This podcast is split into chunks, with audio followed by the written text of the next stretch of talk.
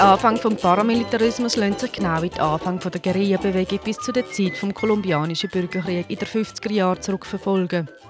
Schon damals sind von Grossgrundbesitzern eigene bewaffnete Banden gegründet worden zum Schutz von ihrem Privateigentum. Kriminelle Gruppierungen wie diese sind also schon früher für wirtschaftliche Zwecke eingesetzt worden. Ganz genau das Gleiche passiert auch heute noch immer wieder. Und zwar geht es nicht einmal unbedingt mehr darum, Privateigentum zu verteidigen, sondern vor allem darum, die Leute aus Gebieten zu vertreiben, die aus verschiedensten Gründen lukrativ sein für verschiedenste Grossunternehmen. Ohne den Paramilitarismus, meinte Padre Javier, ein bekannter Menschenrechtler in Kolumbien, wären viele Grossprojekte nie realisierbar gewesen. Y hasta ahora, siempre las multinacionales que han entrado, por ejemplo, la explotación de maderas en el, en el Pacífico, siempre han entrado protegidas por los paramilitares. Entonces los paramilitares se han convertido como en, una escolta de las multinacionales, porque siempre ellas llegan a estas zonas de conflicto y a zonas donde hay comunidades eh, tradicionales que están explotando eso. Viele Gebiete mit wertvollen natürlichen Ressourcen liegen in schwer zugänglichen Gebieten, die von der Guerilla kontrolliert werden. Der Abbau oder die Nutzung der natürlichen Ressourcen in solchen Gebieten ruft darum auch immer wieder das Militär oder eben die Paramilitärs auf den Plan. Sie sollten mithelfen, dass die verschiedensten Grossunternehmen ihre Geschäfte möglichst reibungslos abwickeln können. Das kreiert natürlich wieder einen Haufen neue Konflikte, unter denen die Zivilbevölkerung am meisten zu leiden hat. Für Zivilisten besteht einerseits die Gefahr, von ihrem Land vertrieben zu werden, weil darauf irgendwelche wirtschaftliche Megaprojekte durchgeführt werden und andererseits ist es gefährlich, weil der bewaffnete Konflikt so auch immer wieder von Neuem eskaliert.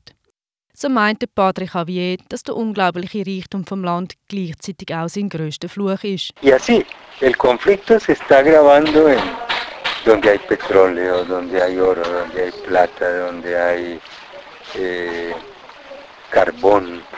Aquí hay minas de carbón, aquí en, en esta zona. Y ya los paramilitares están tomando posesión de esas minas de carbón.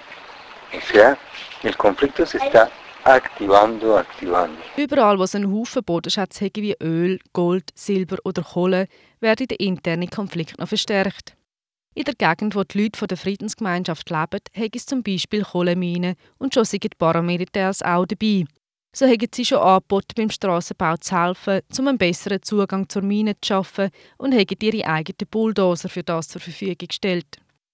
Offiziell gibt es den Paramilitarismus ja eigentlich gar nicht mehr. Tatsache ist aber, dass viele von diesen Einheiten trotz offizieller Demobilisation weiterhin aktiv geblieben sind und auch weiterhin in kriminelle Aktivitäten involviert sind.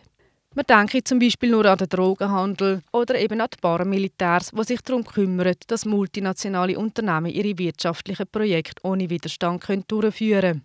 Widerstand gegen die wirtschaftlichen Megaprojekte gibt es von der ortsansässigen Bevölkerung auch darum, weil die wirtschaftlichen Grossprojekte meistens nichts zur Besserung der Lebenssituation von ihnen beitragen. Auch der Padre Javier meint, solche Grossprojekte bringen vor allem einen Haufen Negatives. La locomotora de la minería va a destruir el país. Primero va a causar una destrucción ecológica de grandes proporciones. Esa destrucción ecológica ah, va, va, a arrastrar también una destrucción social. Y esa destrucción social va a aumentar el conflicto armado. Nicht nur Paramilitärs oder das reguläre Militär kommen im Schlepptau von den multinationalen Unternehmen mit in die Region, sondern die Ausführung des wirtschaftlichen Megaprojekts selber bringt auch hohe Kosten mit in Sachen Umwelt. Die schnelle und moderne Ausbeutung von natürlichen Ressourcen ist ja meistens mit einer massiven Zerstörung der Umwelt verbunden. Die Einheimischen sind aber in ihrem Alltag häufig auf eine gesunde Umwelt angewiesen und darum stürzen die Grossprojekte die ganze Region in eine noch tiefere soziale Krise, als sie eh schon ist. Durch die verschlimmerten sozialen Konflikte findet natürlich auch der interne bewaffnete Konflikt wieder neue Nahrung und möglicherweise auch neue Rekruten.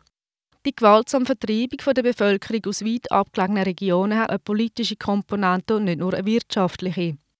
Mit der Vertreibung der Leute aus weit abgelegenen Gebieten wird davon ausgegangen, dass der Guerilla damit ihre wirtschaftliche und soziale Basis entzogen wird. Ohne Landbevölkerung, so wird gehofft, kann die Guerilla in diesen unzugänglichen Gebieten nicht überleben. Wirtschaft und Politik sind also auch in Kolumbien untrennbar miteinander verbunden. Die Leidtragenden sind wie immer die ganz normalen Zivilisten. Sie probieren sich unter den schwierigsten Bedingungen eine menschenwürdige Existenz aufzubauen. Oftmals passiert das nicht nur ohne jegliche Unterstützung vom kolumbianischen Staat, sondern es wird vom Staat oder von staatsnähen Organisationen noch mehr Stein weggelegt.